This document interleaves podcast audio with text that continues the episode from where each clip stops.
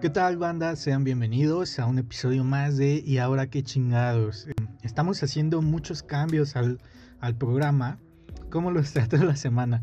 Y se viene un programa nuevo, un, programa este, bastante fresco eh, que se llama El Basurero Cósmico.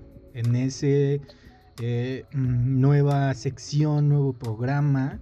todo va a ser dentro de, de aquí, de donde ustedes están escuchando ya sea en Spotify, en, Apple Podcast, en Google Podcast, en Anchor, en, donde sea, se van a encontrar los capítulos, pero los podrán diferenciar porque tendrán un arte diferente y son como mini secciones. Entonces, todo va a ser en todos lo van a saber en nuestras redes sociales, en Facebook Producciones Gran Cerebro, en Instagram eh, Gran Cerebro Films, sí, y en Twitter como arroba gran cerebro 21.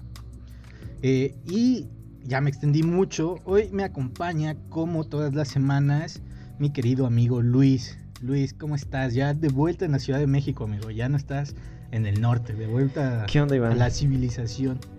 Sí, ya, ya tuve que volver. Eh, pues está bien raro. Llevaba como nueve meses sin estar bien en la Ciudad de México cuando antes ya era como mi hogar. Entonces me siento muy raro, muy fuera de lugar. Aparte que ahora que regresé en la casa donde estoy, donde solía haber 10 gentes, ahora no hay nadie, solo estoy yo. Y pues no puedo salir y ese pedo, ¿no? Pero pues sí, ya también inicié clases, que es otro pedote, ¿no? Odio las clases en línea. Ahora los entiendo a todos. Pero pues aquí andamos. Grabando otro capítulo. otro capítulo para ustedes. Este hablando de, otro capítulo, se viene nuestra celebración de dos meses. Ya sé lo que van a decir. Son dos meses. O sea, ¿qué pedo? ¿Qué van a celebrar? Pero para nosotros es algo muy cabrón porque cuando yo les planteé el proyecto de ahora qué chingados a, pues a mis amigos, eh, les dije, güey, no sé si alguien nos va a escuchar, no sé si esto va a dejar dinero. En, en sí no estamos haciendo esto por dinero, sino por la simple inquietud de querer hacer proyectos. Entonces, llegar a los dos meses con... con, amor al arte. Llegar a los dos meses con una base de, de, gente que nos escucha, bueno, a mí me emociona mucho. Entonces, vamos a hacer un capítulo especial del aniversario de dos meses de Y ahora qué chingados. Y es especial porque ustedes podrán escuchar la experiencia completa solo en Anchor. Así que si ustedes no tienen Anchor, descárguenlo, el próximo lunes eh, estarán escuchando este programa y este especial y descarguen Anchor. Lo podrán seguir escuchando en Spotify o en la plataforma que ustedes quieran, pero en Anchor va a estar la experiencia completa. O sea, yo se los recomiendo, descárguenlo, va, se, se va a publicar en todas las plataformas, pero en Anchor se va a escuchar mejor. Así que, pues nada, esos son los anuncios parroquiales como, como los damos todas las semanas. Y hoy, hoy no, nos vamos a, poner a hablar sobre un tema en específico. Hoy vamos a hablar como, como, como amigos, como, como este tipo de personas que se ponen a hablar sobre algo. Y hay dos puntos que queremos este, resaltar que se estrenaron esta semana. Dos cosas que vimos que nos llamaron la atención esta semana. Eh, y sí, o sea, para evitar el estrés o para eh, evitar hacer tarea, pues uno se pone a ver Netflix. Y las cosas que ahorita novedosas que hay en Netflix que a, mi parecer valen la pena eh, y que vamos a hablar ahorita de ellas es Elona Holmes y Social Dilemma. Dos estrenos que vaya que tuvieron, que dieron de qué hablar, ¿no? Quiero empezar con Enola Holmes, en parte porque como que todo este universo de Sherlock Holmes, con una pronunciación bastante británica que yo no tengo, por supuesto, eh, me, me, mama, me mama este, todo lo que tenga que ver con Holmes. Eh, es para mí un deleite. Desde no he leído todas sus, sus, novelas porque son un chingo, pero este, sí me he dado una vuelta por ahí, he visto la mayoría de sus películas. La serie la he tratado de seguir, pero eh, no sé, tengo amor-odio por la serie donde sale Benedict Cumberbatch, se llama ese güey, ¿no? Cuando no era famoso. Sí, bueno. Mm, eh, ¿El que es, es Doctor Strange? ¿O, el- eh, le estoy confundiendo? ¿Cuál? ¿Cómo? No, ¿verdad? El que, el Ah, no, sí, de Doctor. Strange. Que, que tiene su serie Ah, que, ok, que sí, sí. acaba de cumplir 10 años. O sea, se sigue produciendo y van 10 años sacándose. No manches. Fíjate que yo lo único que vi fueron las películas de Robert Downey Jr. buenas. Y ya. Eh, a mí me gustaron. Sí, sí, me tienen- gustaron, Tiene mucha crítica. El, al director lo odian por esta onda de que de repente está normal y empieza como este slow motion, de que todo se mueve en cámara lenta. Es, está muy loco, está a mí me muy encanta. chido. A la, a la gente que no le gusta nada.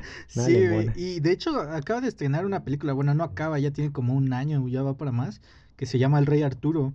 Este, co- con, igual, verga, tiene una escena de inicio que está poca madre, güey. Es así el ejército de, del papá del rey Arturo contra hechiceras, ya no me acuerdo bien, pero están mamuts gigantes y todo este pedo. Veanla, a mí me gustó mucho. Carece ahí para todos los que saben de cine de cosas, obviamente. Es una, es una película para entretener, pero, pero a mí me gustó mucho. Bueno, pero hablamos de Holmes y se estrenó una, una película original de Netflix está basada en las novelas de Enola Holmes, que son buenas. Eh, yo llegué... ¿Esas novelas, también son novelas? Sí, escritas por... De hecho, yo cuando vi el tráiler de la película, yo juraba que era una serie. Ajá, tenía la toda pinta de una serie. una serie. Como que tenía mucho jugo de dónde exprimirle. Ajá. eh, Sí, Pero sí, no, sí. Yo, yo cuando lo vi, este, también, también pensé que era una serie, pero se basa en las novelas de las aventuras de Nola Holmes, escritas por Nancy Springer. Y son, son buenas novelas. eh, yo creo que retratan justamente un nuevo personaje Holmes eh, femenino y, y también este, toca ciertas partes, ciertas inquietudes de la, que la escritora tiene y también representa muy bien como la época, justamente como lo vimos en, en la película, representa muy bien el Londres de la época. Aquí le dieron como mucho énfasis. Bueno, no, es que así son las novelas, o sea, son, son novelas, no las quiero llamar feministas, porque es como clasificar los géneros, ¿no? Como que hay un género feminista, ¿no? Como, como el chiste de. Rick and Morty, de la, esta última temporada que salió, de em, donde están en el tren de los sueños o algo así. Ah, sí, en- sí, que al final, casi al final del primer capítulo hablan sobre cómo hacer una, una historia feminista. Un chiste bueno, pero que causa controversia. Entonces, e- esta novela son buenas, no las he leído completas, llegué a leer un poco y a mí me gustaron mucho porque es, es otra visión y, y- y no se centra en Sherlock, se centra en Enola. Y este, y, y- y es bastante fresco. O sea, no sé tú cómo lo viste. ¿Cuál, cuál fue tu primera impresión así al ver la novela? Sí, digo, la, la, la película. Mira, yo eh, la vi con cero expectativas, no tenía ni idea como para dónde iba, pero por ser de Sherlock Holmes, yo me imaginé que iba a ser muy, muy al estilo de detective. Y bueno, sí- que sí es, pero no es la temática principal. O sea, nunca me imaginé que fuera a ser eh, algo con muchos toques eh, feministas. Eh, de retratar de la sociedad que le está tratando de imponer lo que tiene que hacer y ese tipo de cosas. No, no, nunca me lo imaginé hasta Sí, que tú sí, me dijiste. Pero se me hizo muy chido. Sí, yo también la vi. Sí me gustó. Te digo, sé poco sobre las novelas, sobre la escritora también, no sé mucho.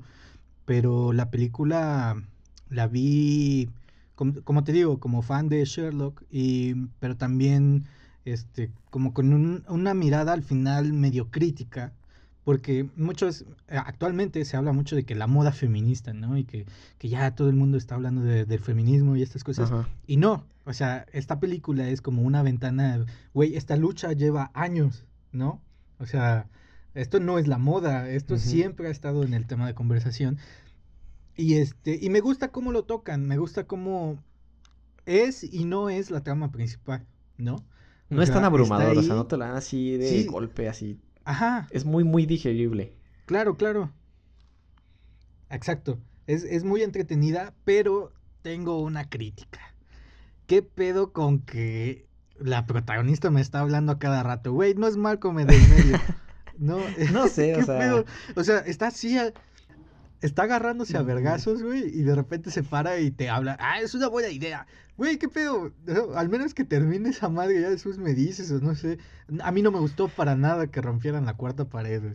Eh, eh, No eres Deadpool, o sea, ¿sabes? Como que no, no Ajá. encaja en todas, en este estilo. Pues no sé. solo el estilo. O sea, no sé quién pues, lo decidió. A mí no se me hace algo malo. Tal vez a ti no te gustó. Pero solo es una manera de abordar eh, la narración de la película. No, no lo veo como algo malo. Tal vez sí a ti tú estabas muy entrado y que te empezara a hablar esta morra sí te distraía, ¿no? Pero no, a mí no, o sea, no, no me causó un gran problema. Mm, Sí está muy, muy Malcolm, pero Ajá. no, yo no, yo no tenía problema. eh, yo siento que la película hubiera estado, o sea, no le hubiera pasado nada si no, si no hablaba con nosotros, ¿no? Yo, yo pensaba Ah, que... tampoco hubiera pasado nada. O sea, Sí, si se lo quitan, y- no pasa nada. Sí, y, y siento que hubiera estado mejor, pero no sé quién soy yo para decirlo. De hecho, cuando yo vi el tráiler, pensé que era mm, eh, la onda del tráiler, o sea, nos narraba porque era un tráiler. Pero ya cuando empecé a ver la película, así de que todo el tiempo me están narrando, a mí me zurra que me narren las películas. No me gusta para nada. O sea, como que esté un, un narrador que, que obvie las cosas que están pasando. Por eso odié tanto La Casa de Papel, güey. La serie española, ¿ya la viste? Igual de Netflix. Sí, sí. No me gustó. Que no, güey, yo sí me la chingué. Me he chingado las dos temporadas. Mm, No, yo ni acabé la primera. Pero, pero. Y fue por otra cosa, ¿eh? O sea, a mí porque lo que a mí me odié de la casa de papel es que todas las tragedias pasan porque alguien se enamora de alguien. Ajá, sí, Lo va a salvar y, y, O sea, y luego todo es el plan del plan del plan y, Ajá. y, o sea, creo que sí se mama, ¿no? Sí, ¿no? dije, no, esta mamá, mamada aquí, o sea... No, no, no, no. Como que los escritores se encerraron en un cuarto, taparon así todas las ventanas con, con cinta, güey, y prendieron un porro y dijeron, a ver, tenemos que, que armar un, un robo de banco. Situ- Situaciones bien estúpidas y ya la tercera ya era una exageración, güey. Cuando Ajá. salió, cuando salió el tráiler, que lo primero que ves es una bazooka, dije, ¿qué pedo, güey? Ya, ya, esto ya, ya es otro nivel. Eh, y, y la, y me chingué las dos temporadas porque dije, si la voy a criticar, pues debo saber que estoy criticando. Entonces me chingué las dos No, temporadas. yo no, yo no quise perder mi tiempo, la verdad. Mira, nomás hice el intento porque mi novia es súper fan de La Casa de Papel. No y lo- me insistió mucho y dije, ok, voy a verla. Todo el mundo está hablando de ella, tal vez es sí, buena, sí, ¿no? sí. Le quiero dar esa oportunidad. Pero no, o sea, entran los dos puntos. Es muy predecible, pero a la vez no en los en las partes de que es el plan del plan del plan y eso termina dando hueva. Y es muy predecible en que, oh, no, este se va a enamorar de este vato y lo va a salvar y por eso van a haber pedos y... Sí, sí, sí. no, qué hueva. O sea, vi que iba a ser así sí, para siempre y, y no la he visto, pero le pregunté a mi novia y me, me confirmó que sí. Así es toda la serie y bueno, pues ya no la seguí viendo. Sí, güey, es abrumador porque aparte de las situaciones irreales de que sus giros de tuerca son literalmente, este, sí iba a pasar esto, pero no, o sea, todo estaba planeado, eso, ¿no? Y aparte, Ajá, sí, que el- sí, no mames. y, y aparte que la morra te está describiendo todo lo que acaba de pasar, o sea, pasa una escena corta y la morra te lo narra todo a- a- con, con detalle lo que acaba de pasar, ¿no? Entonces, ¿por, por qué haces eso? Claro, estuve, estoy aquí, lo vi. No tienes por qué decírmelo. Y, y en un, y al principio, cuando empezó Enola Holmes, temía a que cayeran en esto, de que de obviar lo que acaba de pasar con un narrador. Y creo que la única película, bueno, las únicas dos películas que disfruto bastante que tienen un, que rompen como con la cuarta pared, es Deadpool, porque está muy bien hecha, Deadpool, y eh, El Gato. ¿Viste El Gato? Esta película Ah, sí. surrealista, Medio perturbadora, perturbadora, pero muy buena. donde Sí, sí. rompen la cuarta pared, güey. Y, y si tú la ves ahorita a tus 22 años, entiendes muchas cosas que dices, ¿por qué veía esto? ¿No?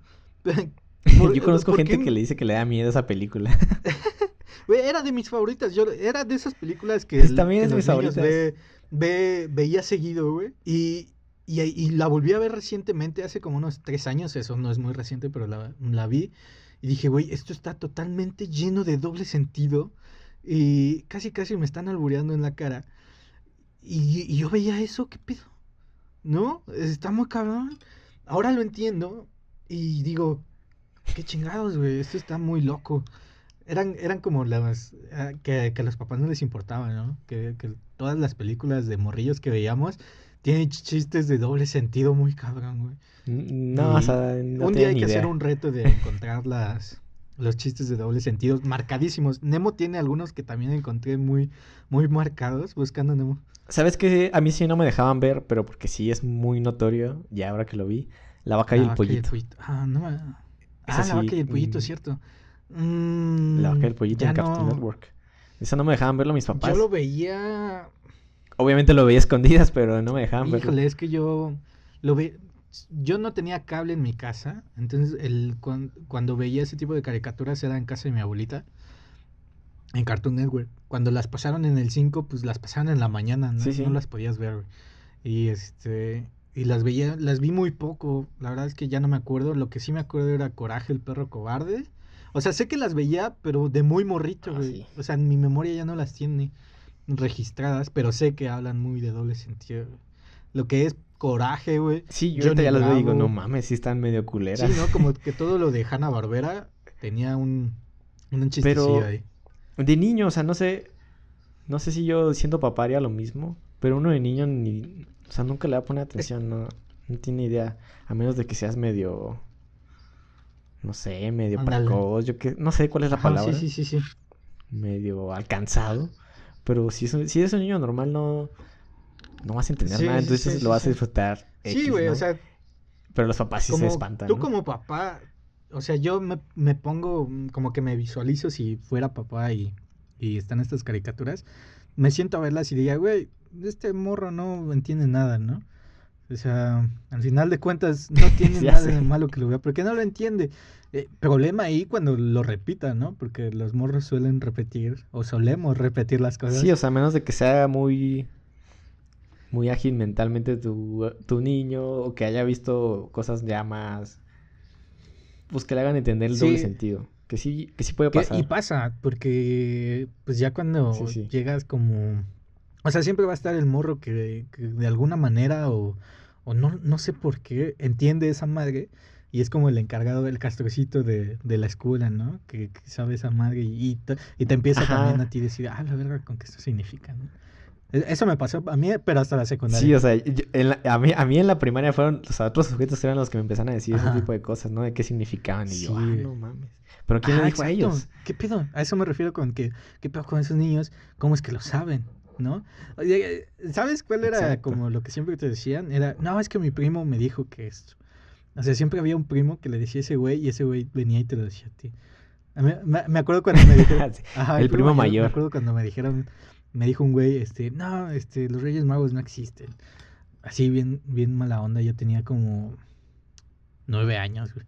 Y este, y me dijo, no, mi primo me dijo que son los papás. Y de ahí saqué mi teoría, ah, puto primo, güey, es el, es el encargado de, de todo este desmadre. güey". Tal vez sí, yo creo que es Sí. el primo. No sean ese primo, No. por favor. Déjenle a los niños la inocencia de vida para su edad. Es bonito tener ese ino- Sí, inocencia. está chido. Y este, pues es eso. Pero regresando a Enola Holmes, eh, ya que hicimos toda esta curva enorme, este, Sí, sí, sí. yo creo que muy buena película. O sea, está muy chingona. eh, la, La ambientación, ambientación, todo, la todo- todo- una película digna de, de estreno de cuarentena. O sea, porque yo creo que hasta me gustaría verla en el cine. Como en, el- en este formato ya más, más de cine, güey. Ah, sí, hubiera estado muy... Está muy chida para Ajá, el está muy cabrona para el cine. Y siento, o sea, en parte, este tipo de películas era la que se tenía que estrenar cuando todos estábamos encerrados, güey. O sea, ¿cuántos estrenos hubo importantes durante este encierro, güey? Ninguno, güey. Todos eran basura. Eh, y todo por culpa de que, pues, obviamente no sacaban nada de dinero. Pero, güey, se pudo hacer como una apreciación muy chida de este tipo de películas mientras todos estaban encerrados y le hubieran sacado un chingo de dinero porque todos las íbamos a ver. O sea, era lo único que puedes hacer, es lo único, bueno, no, o sea, tú como persona que no tiene que buscar la papa de alguna manera desesperada o cosas así, o que te ha afectado la, la cuarentena de una manera muy culera, pero el resto la iba a ver y ibas a sacar un dineral y, y, bien, ¿cuántas estrenas hubo esta cuarentena, güey? Ninguna, güey. Nos la pasamos viendo películas que ya habíamos visto. O sea, un, un total desperdicio y siento que hubiera sido muy, este, muy aprovechable estrenar películas chidas porque hubieran, porque todos la hubieran visto, todos hubiéramos, este, hablado de ella y, y era como la oportunidad, tú como realizador de alguna obra de mm, cinematográfica, de, de demostrar tu película y todos la, la, iban a ver, o sea, no había pierde, todos la iban a ver pero pues no hubo. Y, y, también algo de lo que más me gustó de esta película es que sí te deja el mensaje que quieres transmitir muy claro. O sea, no necesitas ser ningún genio de apreciación cinematográfica para saber el mensaje que te está dando. Es muy, muy amigable y sí te deja ese, esa moraleja de la historia muy chida de... Pues no que la sociedad te diga cómo vivir tu vida, ¿no? Ah, esa fue lo que a mí se me quedó. Exacto. Sí, sí, sí, es, es muy importante cómo como la reflexión, ¿no? O, el objetivo principal que en un principio tenían este, las novelas o tiene la escritora, lo desarrollan de una manera tan fluida y tan orgánica que, que sí la paras y dices, ay, güey, o sea, está buena la película, pero también tiene ahí algo que pensarle, ¿no? O sea... Te, sí, te pone a reflexionar sobre tu vida, o sea, cómo estoy llevando no, ¿Sabes qué me hizo reflexionar? ¿Alguien me, mm, me está dictando hacer esto? Ajá, sí, sí, sí. Güey, perdón a todos los que nos escuchan y no hayan visto la película. Ya spoileamos un chingo. O no, bueno, no hemos hecho spoiler. no, no, no. Pero aquí tal vez sí viene uno. Aquí tal vez sí viene uno. Entonces sí, spoiler alert.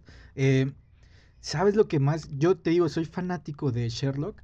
Entonces, a la hora de que Sherlock, eh, cuando se encuentra con la, con la, este, con la chava que enseña a pelear a las mujeres, que le dice que tú no te metes en ciertos temas no porque sea aburrido, sino porque esta realidad se acopla perfectamente. Te encaja perfectamente. Eh, ajá.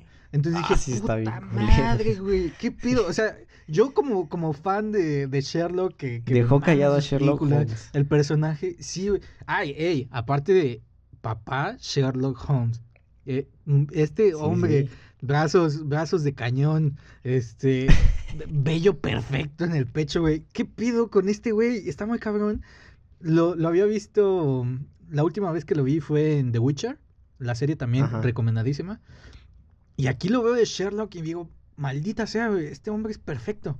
No, no hay definición de hombre perfecto que no sea este güey. Muy varonil. Sí, güey. muy, es todo este cabrón. Y, pero eh, eso ya me desvié, perdón, tenía que destacarlo. Pero, ¿sabes? Esta, esta reflexión que me hizo como super fan de Sherlock, eh, de que, puta madre, es verdad. O sea, Sherlock, ninguna de sus historias, obviamente porque no era el objetivo de sus historias, pero justamente este, como este excelente guion que tiene la película, que dice, güey, o sea, nunca, sí, nunca le preocupó estas cosas porque era un super detective y la verga, pero como que también da la reflexión en que todos estamos involucrados, ¿no? En cierta medida, en lo que pasa en nuestra realidad. Y si no te involucras, no es porque no te interese o porque sea aburrido, sino porque hay algo, hay un, cierto aspecto ah, que te, de privilegiado, si lo quieres ver eh, de alguna manera, que hace que no quieras cambiar la realidad. ¿no? Eso, eso a mí me impactó muchísimo y también es uno de los mensajes que te deja y que vi, sí, o sea, es, ajá. No solo de Sherlock, pues del, bueno, o sea, la trama que es de la familia del duque ese. Ajá. Que ah, sí, sí. a ellos mismos no les conviene que hagan toda esa reforma y ya están haciendo todo ese desmadre para matar a estos vatos y que no tengan ese voto en la cámara. O sea, eh, eh. Eh, para ellos es igual, o sea, que es la clase alta y que los va a venir a chingar.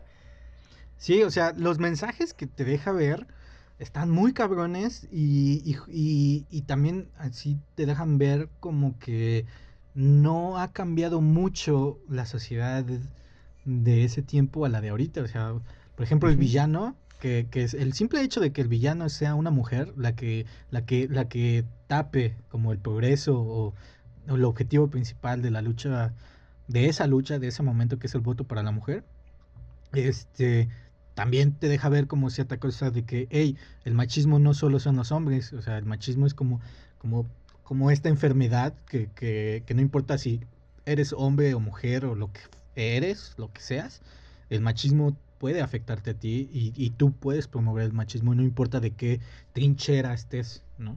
Eso también es bastante fuerte. O sea, la, las cosas que nos deja ver la película son fuertes, pero son tan orgánicas que las disfrutas tanto, pero al mismo tiempo te dejan pensando sobre, sobre justamente sobre eso. Y son muy familiares, o sea, Ajá. Nomás, es, nomás la gente se vestía diferente y las ciudades sí. eran más sencillas, pero son problemas actuales. Eh, tal vez no exactamente iguales, pero equivalentes a los que podemos vivir hoy en día. Ajá. Eso es, también está muy revelado. Sí. No, sí está muy cabrón. Es como decir que lo único que cambió fueron cómo nos vestimos y la ciudad, ¿no? Todo lo demás sigue siendo lo mismo. Ajá. Va. Nomás hay tecnología ya. Ajá, sí. Y muy bueno. Y este, este shock que tuve con el personaje, ya lo había vivido y, y me derrumbé también muy cabrón con la película del Joker. En, en, esta onda, a finales de. Ajá. Al final del Joker, casi al final, cuando va por la patrulla. O sea, todo lo que combina de que puta madre. Que va en la patrulla, ¿no? Ajá, que matan a los papás de. De, de Bruce. O sea, cuando pasa toda esta onda al final, que ya están arrestando al Joker y, y Ciudad Gótica está entrando en una este, pequeña guerra civil. De que los, que los marginados se alzan contra. contra. justamente contra la autoridad política que estaba, que estaba figurando este, Thomas Wayne.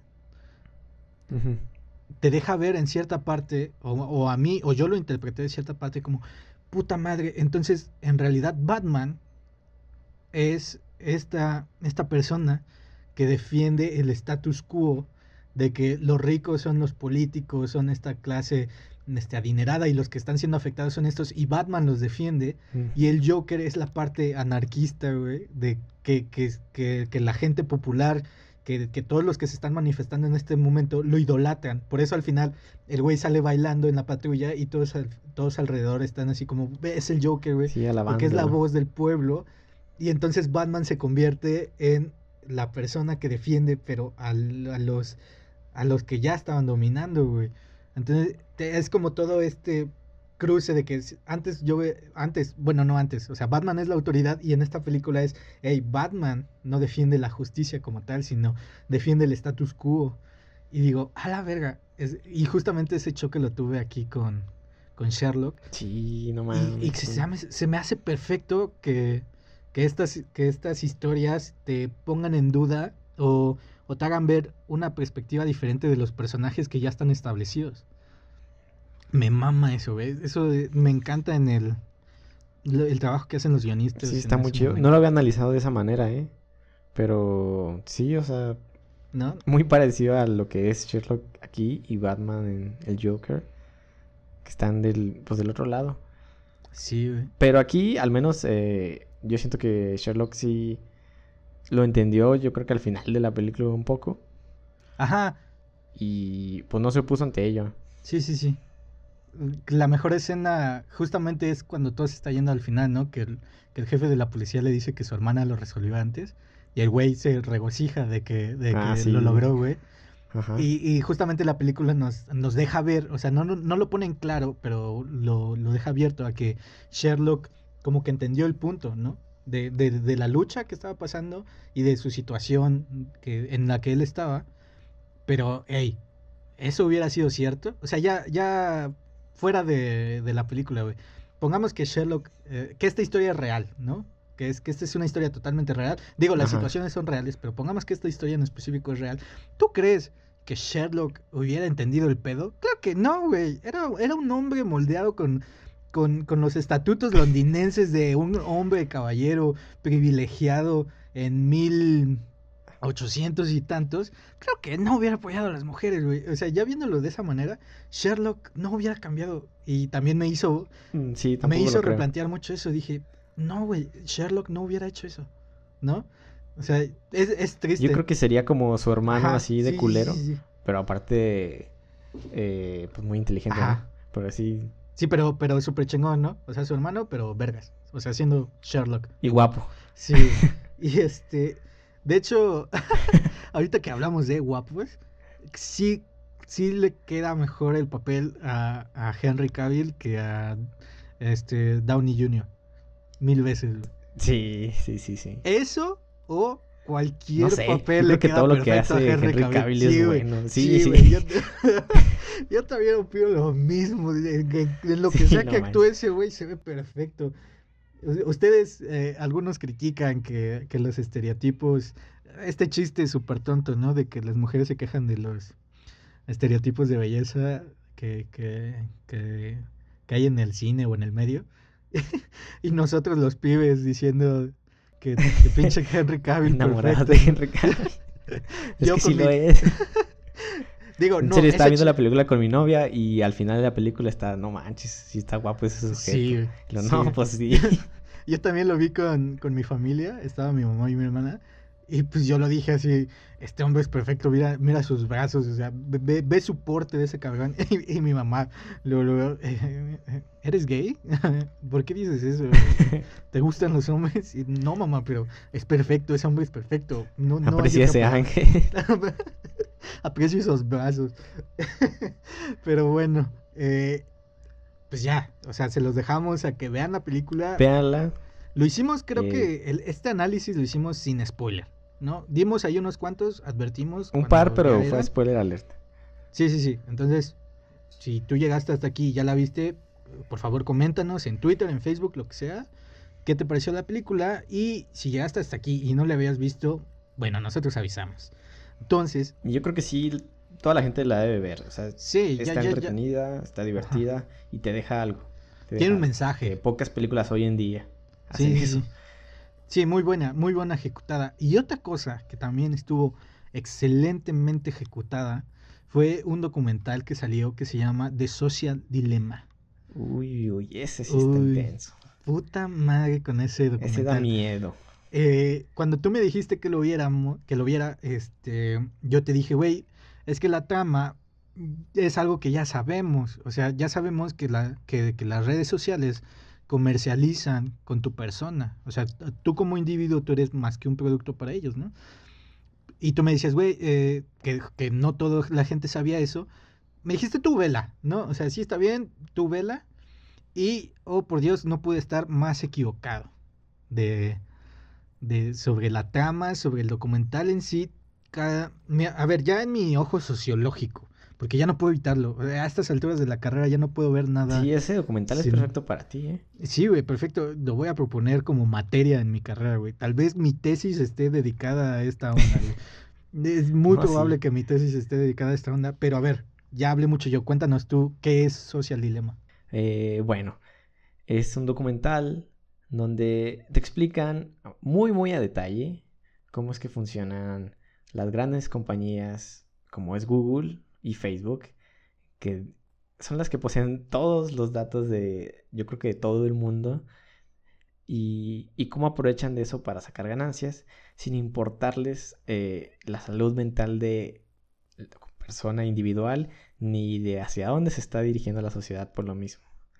Entonces, ahí ves cómo han desarrollado algoritmos muy específicos para hacerte adicto sin que tú puedas evitarlo. O sea, no hay manera que tú puedas luchar contra él. Incluso ni los creadores de esos algoritmos pueden, pueden evitarlo, ¿no?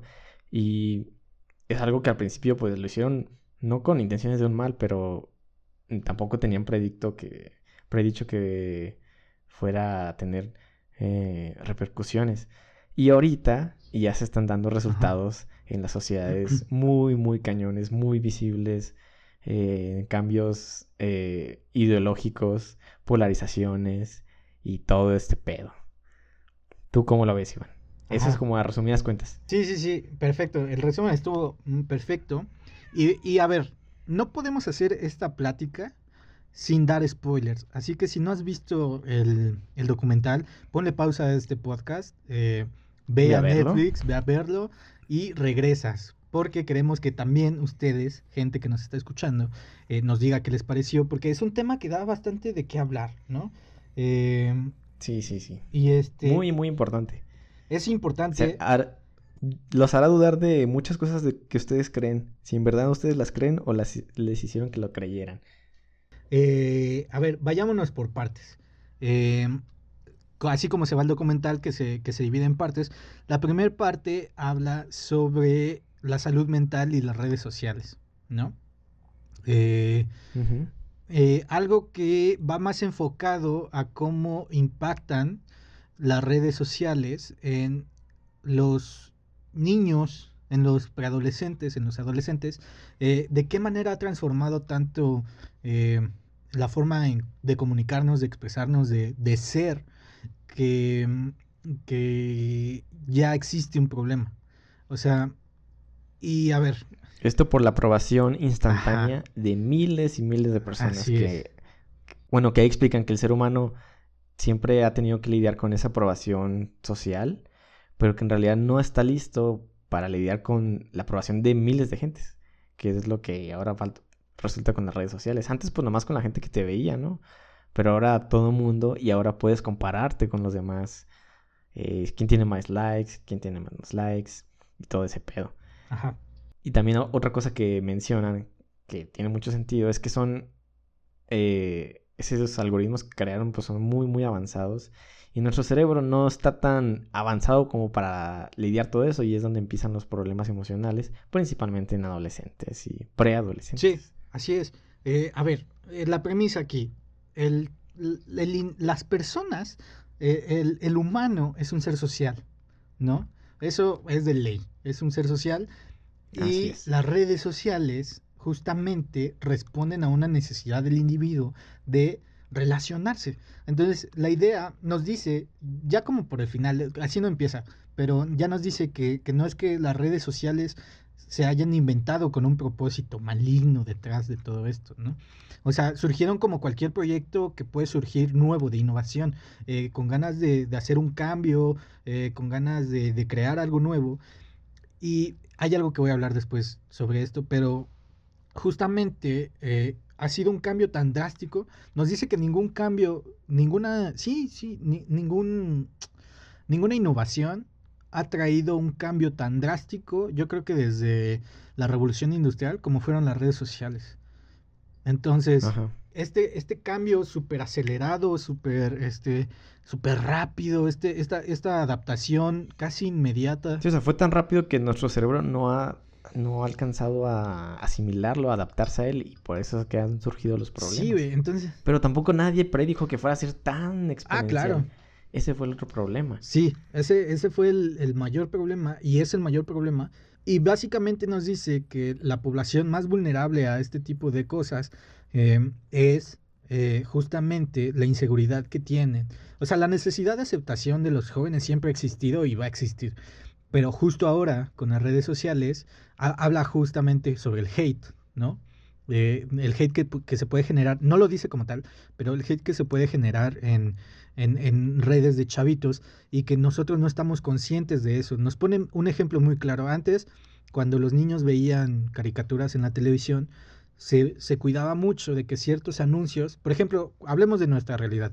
Cuando tú veías la tele en un horario familiar, en tele abierta, ya sea Canal 5, Canal 2, los comerciales que tenían algo que ver con condones, por ejemplo, o cualquier cosa de relaciones sexuales, o que anunciaban programas un poquito más subiditos de tono, no se veían, yo creo que de, en cierto horario específico, se protegía mucho eso, ¿no? Y, y el documental nos dice que en todas partes. Y lo que pasó con las redes sociales es que esta protección ya no existe. Entonces también los morrillos están eh, como muy eh, expuestos a cualquier tipo de información, no, no solo sexual, a ver, no nos vamos a espantar de que los chavos ven cosas sexuales, ¿no? Sino puede ser cualquier tipo de información eh, eh, de, de cual... Es que es impresionante todo lo que podría afectar en la conducta o en la salud emocional de un morro, ¿no? Y si tú le das este acceso abierto... Es que ahí lo, la cosa que, que explican, que sí está de miedo, o sea, el propósito principal de esas redes es tenerte en ellas el mayor tiempo posible. Entonces, eh, van haciendo pruebas, te van analizando tú conforme las uses, qué es lo que más te trae la atención, qué es lo que más te mantiene en la pantalla. Y sea bueno o malo, a la aplicación no le importa si lo que estás viendo es bueno y eso es lo que te entretiene. Entonces, eh, puede ser que algo más morboso, algo que pues no es lo mejor para que vea un niño, es lo que le, lo mantiene en la pantalla. Entonces la aplicación empieza a conocer a, cada persona individual, cómo es, crea su perfil mm, bueno. de comportamiento y lo empiezan a bombardear con información que lo mantiene en la pantalla. No, no, importa si es mala o si no es la adecuada para ese tipo de persona. A ellos lo único que les interesa es tenerte ahí porque eso se reduce a ingresos. O sea, esa publicidad que tú vas a ver. Pero, ¿sabes qué? Aquí yo tengo el primer como choque que tengo con, lo que dicen aquí, es que, mm, que los algoritmos van formando como, como un avatar de todo lo que te gusta y, y, cómo eres y qué te va a gustar y qué no. Pero a ver, eh, hablo desde eh, este, vivencias, no, este, desde... Ay, puta madre, se me fue la palabra. Hablo desde mi perspectiva, desde mi punto de vista y de personas que conozco, que tú no eres la misma persona así en vivo que en internet. O sea, el algoritmo está formando un avatar ah, de lo que piensa que, que, eres. Acabo de ver un tweet muy chido que dice, este, odio lo que el algoritmo de Instagram piensa que soy, piensa que la persona que soy, porque no soy esa persona. y es que es esto, a ver, tú puedes de repente, yo dejé de usar Google Chrome porque yo buscaba de repente algo en internet, una búsqueda así normal que me surgía, que iba caminando, no conocía esa cosa, la googleé, y de repente, güey, estaba pasando historias en Instagram y un chingo de publicidad sobre esas cosas, ¿no? Y, puede ser lo mismo, o sea, una cosa te lleva a la otra, te lleva a la otra, y te lleva a la otra, y no sé, y de repente ya tienes publicidad sobre bucaques. No googleen qué es bucaque, pero puede pasar, güey. Y es justamente esto. O sea, no es que el algoritmo, y es algo que cae en ellos. O sea, que, que puede no ser cierto. O sea, ellos afirman que el algoritmo hace un, un perfil completo de quién eres. No. Así como tú no eres el mismo en Twitter que la persona que en verdad eres, eres... Ah, no, pero hacen el perfil de lo que a ti te gusta en las redes. No quién bueno, pero lo que ahí entra algo de que... Y, y bueno, alguien como tú tal vez no puede ser tan complicado, pero alguien que es muy ah, vulnerable y susceptible a, cambiar de opinión, a, ser moldeable, ahí es donde está peligroso. Los, como lo muestra en el documental, el chavillo ese que le empiezan a meter ideas locas y que cada vez van creciendo en él. Sí. Así. Ponle que ti tú lo ves y dices, ah, no mames, está cagado, ¿no? Y ya te vale madre. Pero puede que alguien no. Y que mucha gente sí es así. Y es a donde más apunta. Sí, a la gente vulnerable, tienes razón. O sea, sí, tienes razón. Y mi punto va muy crítico. Eh, solo que generalizan mucho, pero tienes razón, enfocan a, las personas vulnerables, ¿no? A, las, justamente a las que pueden ser eh, moldeadas a través de esto. Eh, y es de ahí a donde pasamos al segundo punto, las opiniones. Que a ver, en, el programa que, que, ya anunciamos y que está a punto de estrenarse, que es donde yo escribo monólogos y los digo, que va a ser el basurero cósmico, justamente hablo de hasta dónde llega, o sea, cómo sabes que tu opinión en verdad es tu opinión. Porque, verga, estás bombardeado de, de, todo. O sea, incluso, vámonos a un ejemplo más, este, no tan grande. Cuando tú llegas a la universidad, vas generando tus opiniones y tus conocimientos en base a la opinión y los conocimientos de alguien más. Entonces tú vas formando tu conocimiento y tu opinión de, desde la perspectiva de otra persona. Entonces, ¿hasta dónde o cómo saber que tu opinión realmente es tu opinión? Eso ya lo veremos, no lo diré más, pero aquí es algo parecido. O sea, eres una persona tan vulnerable que con unos cuantos anuncios y unas cuantas publicaciones pueden hacerte cambiar de parecer y pueden dirigirte a donde ellos quieran, ¿no? Y, si ustedes, yo ya recomendé en hace como dos, este, creo que en el que hablamos de periodismo, eh, recomendé la película Hate y justamente habla, y es otra crítica que tengo hacia el documental, no es que las redes sociales eh, tengan este ímpetu, sino ya existen empresas, o más bien, sí, empresas como de marketing que se dedican a eso a manipular gente. No es que Facebook tenga un sector o un algoritmo que haga que, que, tú lo, que le digas que lleve a mil personas a esta parte. No, no, no.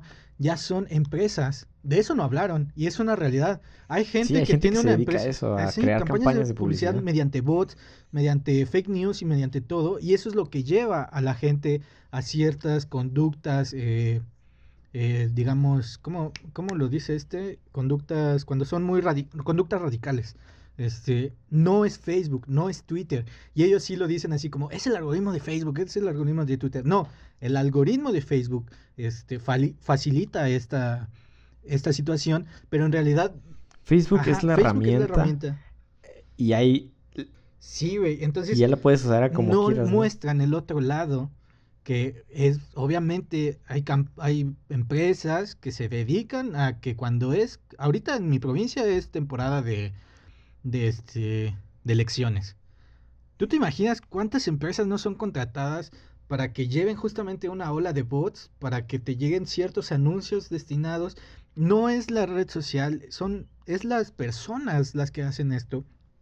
Y ojo, aquí es cuando tú debes ser firme con lo que piensas, porque si quieres seguir una tendencia o quieres ser parte de algo, eres justamente el objetivo perfecto para estas empresas, estas personas que, quieren que vayas hacia él, ¿no? Y, nos pone el ejemplo de Birmania, mm, no me acuerdo muy bien, donde el ejército utilizó Facebook, porque en Birmania todos usaban Facebook, ellos no conocían el internet, no los ponen, no sé qué tan real sea esto, a ver, esto no sé, no, no lo he confirmado, pero nos ponen que todos usaban Facebook en Birmania porque las compañías o las tiendas de teléfono era lo único que, era lo único que les ponían. Entonces el ejército utilizó Facebook para crear campañas de odio y este, movilizaciones a tal grado que llevó a enfrentamientos físicos, este, actos terribles y este, todo gracias a la movilización que usó Facebook. Pero ojo, ahí, ahí lo dijo, no fue el algoritmo de Facebook, fue el ejército de Birmania que usó la herramienta que tiene Facebook para cierto propósito. Pero Facebook permite que Ah, claro, ese es el problema, ese es el dilema central del documental. mientras me paguen, me paguen esos anuncios, no importa claro, claro, claro. y, justamente qué bueno que, lo dices, porque es justamente el dilema. O sea, esa es la parte central del documental. En, en, en, en, estos algoritmos sí deben estar controlados. Y a ver, yo, yo anoté algo que, a ver, en primero, el documental está perfecto. El documental está bien ejecutado, la forma en que te lo cuentan está muy chido. Las personas que te lo cuentan son personas que tienen, eh, vaya, presencia en lo que hablan, ¿no? No son cualquier... crearon todo eso. Pero también habla sobre esto, justamente la polarización que puede generar este tipo de cosas. A ver, a ver, a ver. Yo hablo desde mi pensamiento sociológico personal, por lo poco que podría saber, la, polarización política no es debido a este, digo, es una, es una gran, este, como digamos, ¿cómo lo puedo decir? Para que no suene tan mamón. Eh, sí es un gran peso en la polarización política y en la opinión pública, pero si nosotros nos asomamos un poco a la teoría del este interaccionismo simbólico que habla justamente sobre qué hace que las personas sigan ciertas cosas, em, podríamos descubrir que no son las redes sociales el principal problema, son una gran causa, pero la polarización política es todo un recorrido histórico de ciertos lugares, de ciertos, este, por ejemplo, aquí en México eh, pasa de que las fake news, este, los, los, los enfrentamientos en redes sociales y todo esto están muy cabrones, pero difícilmente llegan a convertirse en un movimiento real. Yo Soy 132 empezó como un movimiento en redes sociales al que se le invirtió muy cabrón.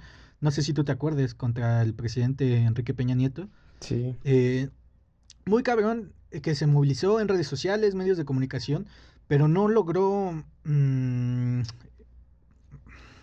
como que desarrollarse por completo o llegar a su máximo fin, que ya no me acuerdo cuál era, pero es esto, eh, frena también el, actual este movimiento en contra del el presidente Andrés Manuel López Obrador, carece, o más bien yo lo veo como más una manifestación mediática o una real manifestación. justamente está utilizando la herramienta de las redes sociales para agarrar gente que no esté de acuerdo con las políticas actuales y los está llevando a ciertas cosas. En este caso sí está teniendo éxito. O sea, las herramientas que nos está diciendo que Facebook tiene, que Twitter tiene, que, las redes sociales tienen, están funcionando a tal grado que ya hay un plantón en eh, el Zócalo donde hay gente que, que, está ahí de verdad, no como la pasada que estaban este, casas de campaña vacías en, en la avenida Benito Juárez, creo, Reforma. Entonces, justamente lo que nos habla es que debe haber un control, no solo moral y ético, de, yo siento que debe ser un control este, jurídico, por, como todo, porque hay, ah, hay una doctora en, en, no me acuerdo, ya se me olvidó, pero habla justamente, hemos, hemos prohibido ciertos mercados, como fue el de órganos, como fue el de drogas, como fue el de esclavos, y, y el mercado que se está haciendo ahorita de manipulación, este, pues sí, es manipulación 100% de personas, debe acabarse, debe controlarse y erradicarse. Y siento que es un muy buen, este, es una muy buena opinión y es lo que debe hacer y lo que se centra el, el documental. Como me dices, no es solo de que culpen a las redes sociales, sino que se están saliendo de control.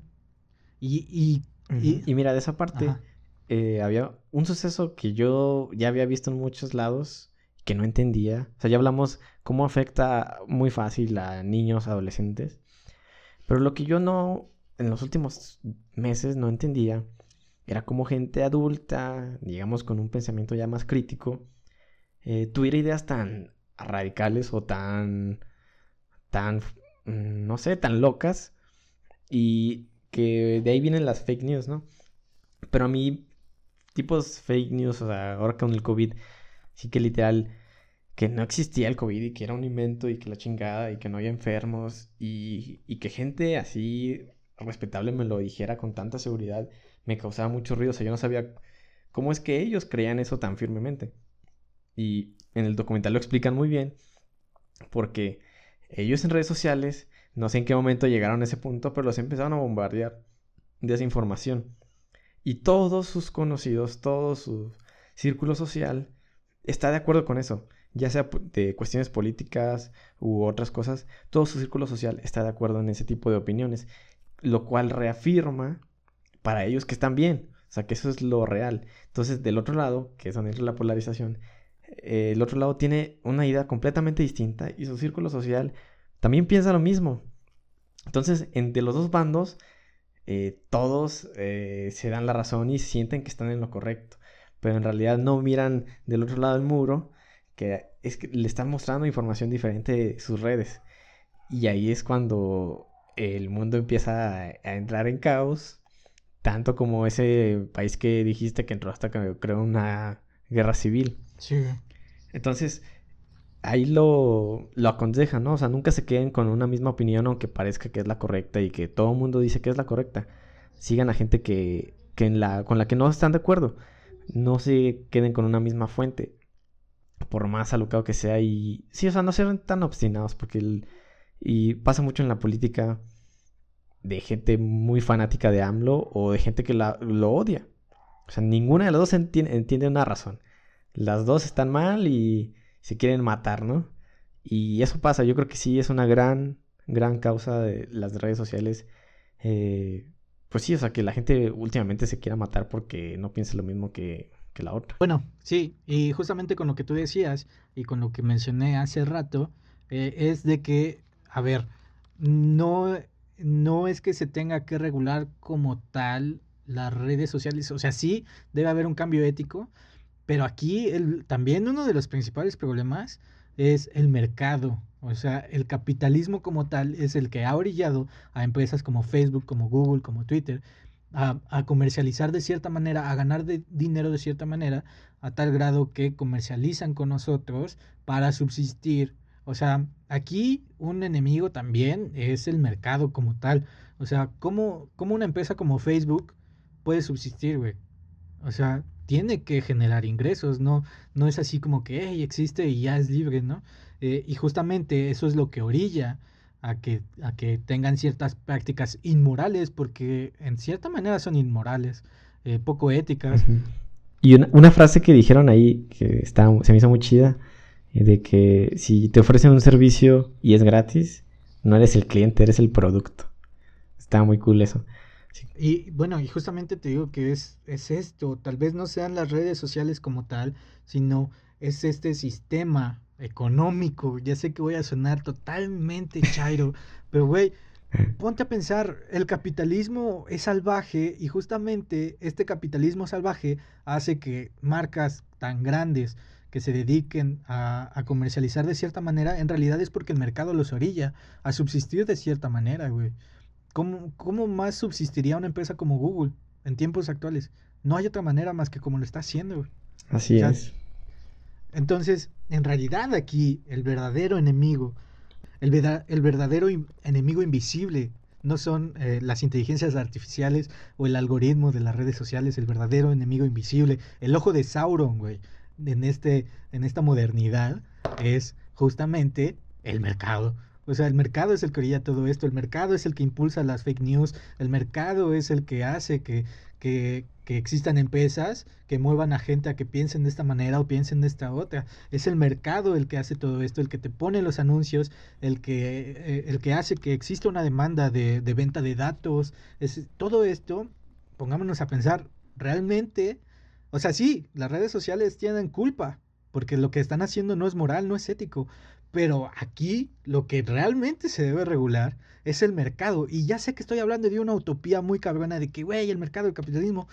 Pero ponte a pensar, o sea, ellos no hablan nunca sobre esto, sobre el sistema económico, pero en realidad el sistema económico es el que orilla a que Facebook tenga estas prácticas inmorales de venta de datos. ¿Sí o no? O sea, eso no sé, no, no me respondan.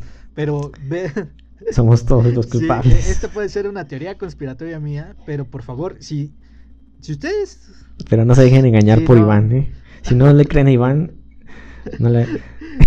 no, güey, y es que aquí entran las formas de dominación que, que si tú me estás escuchando, tú persona, y eres sociólogo, sabes de lo que hablo, porque, porque esto, esto de las redes sociales solamente es una transformación de lo que antes ya existía, güey. La dominación, este por ejemplo, la dominación tradicional, como dice Weber, es esta dominación que donde existe alguien que manda y el que obedece por tradición, lo que antes era la iglesia. La iglesia tenía su cierto sistema de dominación en el que si tú creías, qué chido, y si no, eras castigado. Güey, es lo mismo. O sea, las redes sociales se volvieron en un sistema de dominación en donde ya casi casi te dicen qué pensar, qué hacer, qué comprar, pero ¿Son ellas o es el mercado? No lo sé. Esto lo dejo así abierto. Si, si ustedes quieren comentarme algo en, en Facebook, en Twitter, por favor, en, en, Twitter, yo creo que la plática se puede volver más amena. Recuerden que estamos en Twitter como arroba gran cerebro 21. Y si no se quieren meter en público, sigue, mm, tuítenme a mí en mi perfil personal que es Iván-Erix5. Ahí, ahí nos vamos a agarrar a chingadazos para ver si sí, si no. Justamente todo lo que nos dice que, este documental. Y pues, ajá, véanlo, ya analícenlo por su, por su, cuenta, se van a dar cuenta de muchas cosas. Eh, y sí, muy necesario. Yo creo que todo el mundo lo vea y ser consciente de lo que está pasando en sus mentes cada que abren Instagram o Twitter. Y lo que está pasando en toda la sociedad.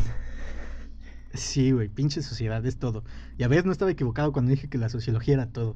Pero bueno, quiero terminar esta plática con una frase más que dicen más o menos, pero yo la yo la extiendo, que es las redes sociales tienen que cambiar, tienen que regularse, pero no solo eso, güey. O sea, la sociedad es algo que está en constante transformación, en constante cambio. Tiene que cambiar las redes sociales, tiene que cambiar el mercado, tiene que cambiar el lenguaje, tiene que cambiar nuestros valores y nuestras actitudes. Todo cambia y todo tiene que cambiar y va a cambiar. Y si tú eres de esas personas que se opone al cambio, déjame decirte que el cambio es una perra y no le importa si estás de acuerdo o no, va a pasar. Así como ya nosotros no hablamos latín, ¿no? Ya hablamos otro idioma, así como, como tenemos tecnología ahora, va, a pasar y va a cambiar. Y ya, no, ya no los abrumo, porque si no me extiendo aquí. Vamos a pasar a nuestra gustada sección. Eh, cosas que les vamos a recomendar, pero que... Ah, no, ¿cómo era? Cosas que les vamos Las recomendaciones que nadie pidió. Ah, sí. Pero que aún así vamos a dar. pero que aún así vamos a dar. Puta madre, perdón. Pero, eh, bueno, aparte, si tú ya escuchaste esto es porque ya las viste. Entonces ya Social Dilemma y Ena Holmes quedan fuera. Así, de cajón, pues tienen que ver esas dos, ¿verdad? Pues yo les voy a recomendar un clásico del cine. Porque sí, ya nos pusimos muy sociológicos y muy pinches, este, este, cambiadores, cambiadores, ¿eh? Muy pinches, este, radicales del cambio. Pero veamos un clásico que justamente eh, es muy interesante, que es La Naranja Mecánica. Una película que acabo de ver reciente y cómo me gusta, güey. Pinche película bien hecha. Eh, sí, es muy buena. Una película muy buena, véanla, La Naranja Mecánica. Ya sé que igual ya todos ya la vieron. Véanla otra vez, está bien chida. Este, lean el libro también, o sea, La Naranja Mecánica, película o libro, háganlo, consúmanlo. De leer, les quiero recomendar una lectura ya no tan casual. A ver, les voy a recomendar algo ya acorde a, al, al, mood que tiene esta plática, que es un libro de Fernando Sabater que se llama Ética para Amador. Justamente hablamos de ética en el en el este documental, entonces, pero en realidad sabemos qué es ética? O sea, ¿qué es ética? Pongámonos serios, ¿qué es ética? Y si vamos a hablar de ética en una empresa, primero debemos saber qué es la ética. Entonces, Ética para Amador de Fernando Sabater. Y de escuchar, les voy a recomendar eh, una de mis, yo creo que es la banda número uno en toda mi existencia en estos 22 años que llevo, que no me canso de escuchar, que es Gorilas. Eh, últimamente tiene un proyecto que se llama The Song Machine, que quiso hacer como, como estas series, como si fuera... Pero explícamelo ese porque yo sé que ha salido varias cosas de eso, pero no tengo idea de qué, cómo ah, es o pues, qué onda. Qué bueno que me preguntas, amigo, porque lo quería decir. Eh, pues la Song Machine es un proyecto que es como si fuera una serie de televisión, güey. O sea, cada capítulo de Song Machine es una canción. Este, Song Machine, por ejemplo, está Song Machine capítulo 1. Es una canción el capítulo es uno es la canción, pero de esa canción como que se desarrollan varios audios, por así decirlo, que te explica el porqué de esa canción, una conversación así entre la banda virtual y los que colaboraron. Pero entonces es como una serie, güey. Por ejemplo, ahorita están en la temporada 1 que llevan ocho capítulos, cada capítulo es una canción, ¿no? Entonces en lugar de sacar un álbum, es como un, listado de, de música por capítulos. ¿No? Capítulo 1 es una canción que es la de Momentary Bliss. Eh, la canción número 2, digo, el episodio número 2 es de Solé. Eh, el número 3 es Pac-Man y así, güey. O sea, es, una nueva forma de sacar un álbum toda loca, pero pues ahí está. Escúchenlo, les va a gustar mucho. A mí mm, me causa conflicto. No estoy de todo conforme con todas las canciones, pero hay para todos. Ahora sí, recomiéndanos algo, amigo. Ah, pues yo mm, de música no va a ser un, artista en específico, es una especie de show en YouTube que se llama Tiny Desk, donde van, comenzaron artistas como muy underground y se volvió muy popular porque, no sé, o sea, hacen producciones chidas, tocan tres canciones y como era para que bandas más eh, underground se dieran a conocer, pero ya se hizo muy popular y, ya tiene artistas mucho más conocidos yo creo que pueden, bueno, no todos, ¿verdad? Pero sí pueden encontrar un par de sus artistas que les gusten. El que le voy a recomendar específicamente de ahí de Tiny Desk es el de Tyler the Creator. Se me hace muy chido.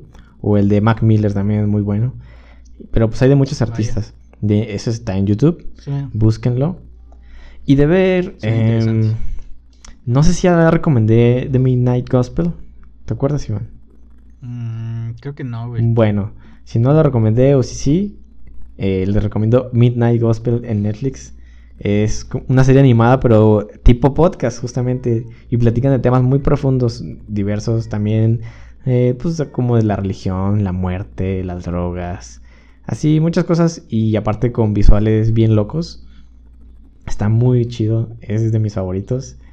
Eh, que también pueden encontrar como para reflexionar sobre su existencia y la sociedad. Y pero si quieren ver algo más relajado, eh, ya salió la temporada 2 de Las Crónicas del Taco, que también es de mis documen- documentales Ah, favoritos. Simón, sí. Súper chido. Si son mexicanos, eh, se les va a antojar todos. Muy bueno. Tiene, cada capítulo es sobre un taco en específico. Entonces pueden empezar ahí por el que quieran. Está muy bien grabado. Te cuentan la historia de todo. Y, y pues ya. Esas son mis recomendaciones. Pues ya, por nuestra parte sería todo, amigos. Este, no se olviden de ir descargando Anchor. Y para nuestro episodio de festejo de los dos meses, eh, nosotros, pues ya, este es el episodio que les preparamos hoy. Y pues nos vemos hasta la próxima semana. Adiós. Ahí nos vemos.